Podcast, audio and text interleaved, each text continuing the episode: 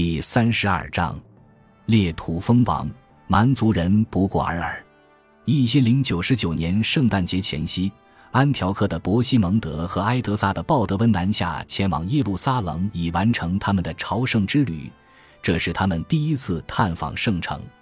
这又是一个天气恶劣的冬季，在从叙利亚北部到巴勒斯坦二百五十多英里的旅程中。他们经历了熟悉的糟糕气候，并一直饱受供应短缺之苦。沙特尔的副谢随同伯西蒙德和鲍德温参加了这次朝圣之旅，并且记录了这种悲惨的状况：只有吃驴肉和骆驼肉或咀嚼甘蔗才能缓解饥饿。穆斯林强盗埋伏在沿途的狭路小径周围，抢劫或杀害觅食者。天寒地冻，冷风凄雨过后，太阳的光热微不足道。我们还未来得及晒干湿透的衣服，下一场雨便不期而至，肆虐了四五天之久。天气如此湿冷，以至于士兵们纷纷在帐篷里冻僵而死。一路上，除了凯撒里亚河的黎波里的埃米尔以离谱的价格将谷物和面包出售给他们之外，他们没有遇到一个愿意卖给他们食物或补给品的人。而当他们在十二月二十一日到达耶路撒冷时，虔诚的信徒们迸发出的喜悦感和宽慰之情，很快就被五个月前在他们的十字军伙伴们胜利后仍然存留的惨象和久久不散的气味所冲淡。城墙四周臭气熏天，那是从被我们同伴杀害的萨拉森人的尸体上散发出来的。这些尸体横七竖八的躺在他们被我们的战友砍倒的地方。傅谢写道：“朝圣者的队伍在经过城门时。”大家不得不遮住口鼻来挡住这令人作呕的臭气。在耶路撒冷，他们发现鲍德温的兄长不勇的哥弗雷成了最高统治者。哥弗雷于这座城市陷落后的第八天，也就是七月二十二日，被公推为群雄之首。他拒绝接受国王的头衔，而是选择被称为圣墓守护者。与他平起平坐的是绍克的阿努尔夫。这位教士于八月一日被确定为耶路撒冷的首任拉丁宗主教。戈弗雷刚一受命，就被迫率军从耶路撒冷出征，前往四十五英里以外的法蒂玛沿海堡垒亚什基伦迎击敌人。法蒂玛王朝的维齐尔阿夫达尔刚刚在那里姗姗来迟地集结起一支军队，准备向耶路撒冷发起猛攻，驱逐粗鲁无礼的异教徒。不知为何，十字军又一次大获全胜。八月十二日，他们在亚什基伦城墙外一场可怕的战斗中击败了一支庞大的法蒂玛军队。阿夫达尔落荒而逃，连随身宝剑都被俘获。战斗虽然可怕，但是上帝的力量与我们同在。法兰克人功绩史的作者写道：“确实，十字军在战场上取得的一系列成功开始看起来如有神助。不错。”他们在久经沙场之后，已经变得诡计多端，对极端的苦难也已经麻木不仁。但是现在，他们又拥有了一件无与伦比的新圣器——真十字架的一块碎片。此物是十字军在酷刑折磨守护圣墓的东正教牧师后发现的，被置于一个精致的圣物箱中。当宗主教将其带上战场的时候，这件圣物。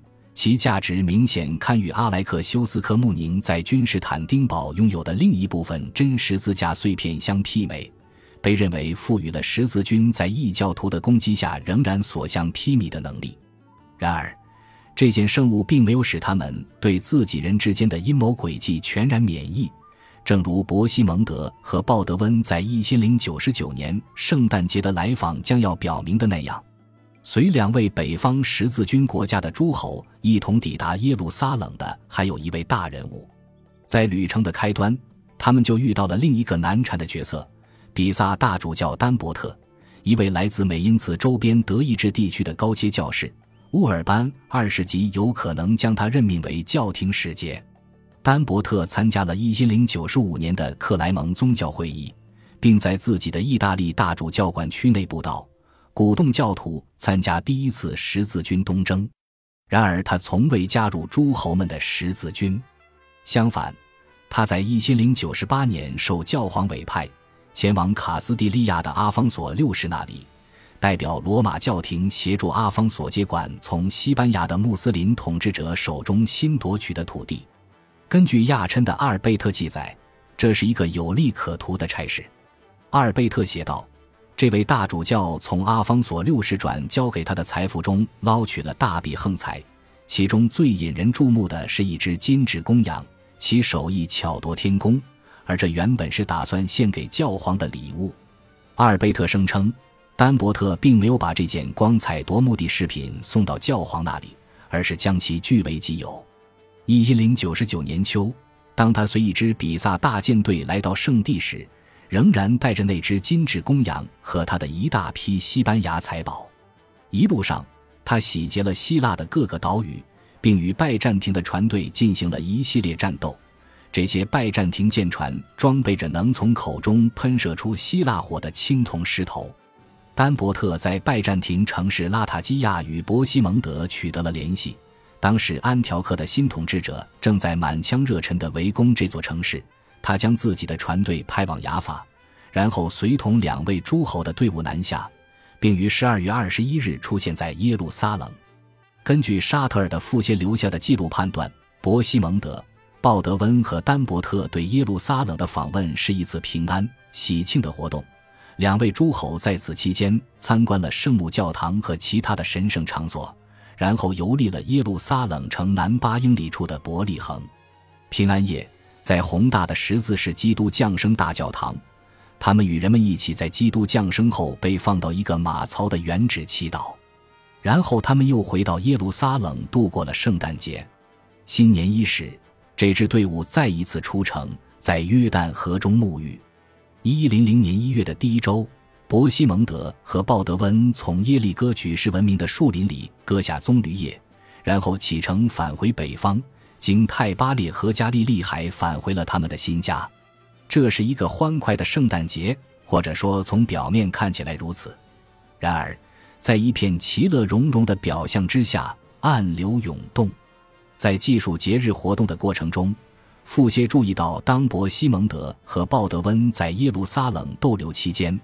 戈弗雷和其他主要领袖任命丹伯特大人为圣母教堂的宗主教，这就意味着担任宗主教之后，仅仅过了六个月，绍克的阿努尔夫就被排挤到一边。傅歇并没有解释耶路撒冷新生的领导层为何突然出现这种变化。如果真要他解释的话，他将被迫承认，这实际上是一场精心策划、有利于伯西蒙德的政变。一个在漫长的十字军东征过程中毫无作为的局外人，似乎从天而降，被授予基督教世界最负盛名的新职位。新任宗主教当然带来了财富、比萨战舰和罗马教廷的支持，但最重要的是，他对狡猾的安条克亲王颇有用处。当安奈克穆宁娜在他的编年史反思伯西蒙德在这一时期的所作所为时，他写道：“他一点也没变。”一个从未懂得如何维系和平的人，一个彻头彻尾的流氓。伯西蒙德总是有一双寻找自己优势的慧眼。在一零九九年的圣诞之旅中，丹伯特运用他作为新任宗主教的权威，祈求上帝祝福伯西蒙德的头衔——安条克亲王。借此，他代表拉丁教会正式批准了伯西蒙德公然违背誓言的行为。在前一年。他拒绝将这座城市移交给拜占庭。为了强调这一点，他还在安条克确认了一大批新的教职任命，凌驾于希腊宗主教的权力之上。拜占庭对安条克以及这座城市周围的土地的所有权都被系统性的剥夺了。此外，丹伯特出任耶路撒冷的宗主教，是直接建立在拉丁人的代价之上的，因为他要求控制城内的大片土地。以及在雅法港的广泛权利，因此，当安奈克穆宁娜在多年以后撰写他的编年史时，对伯西蒙德的自私自利和厚颜无耻表现得咬牙切齿，并对他的比萨盟友的堕落大加痛斥，也就不足为奇了。蛮族人不过尔尔，他写道：“伯西蒙德终将受到应有的惩罚。”一一零零年八月，他在埃德萨以北幼发拉底河上游河岸上的梅利泰内 （Malatin）。又称马拉蒂亚作战时被俘，镣铐加身，成为达尼什曼德加奇的阶下囚。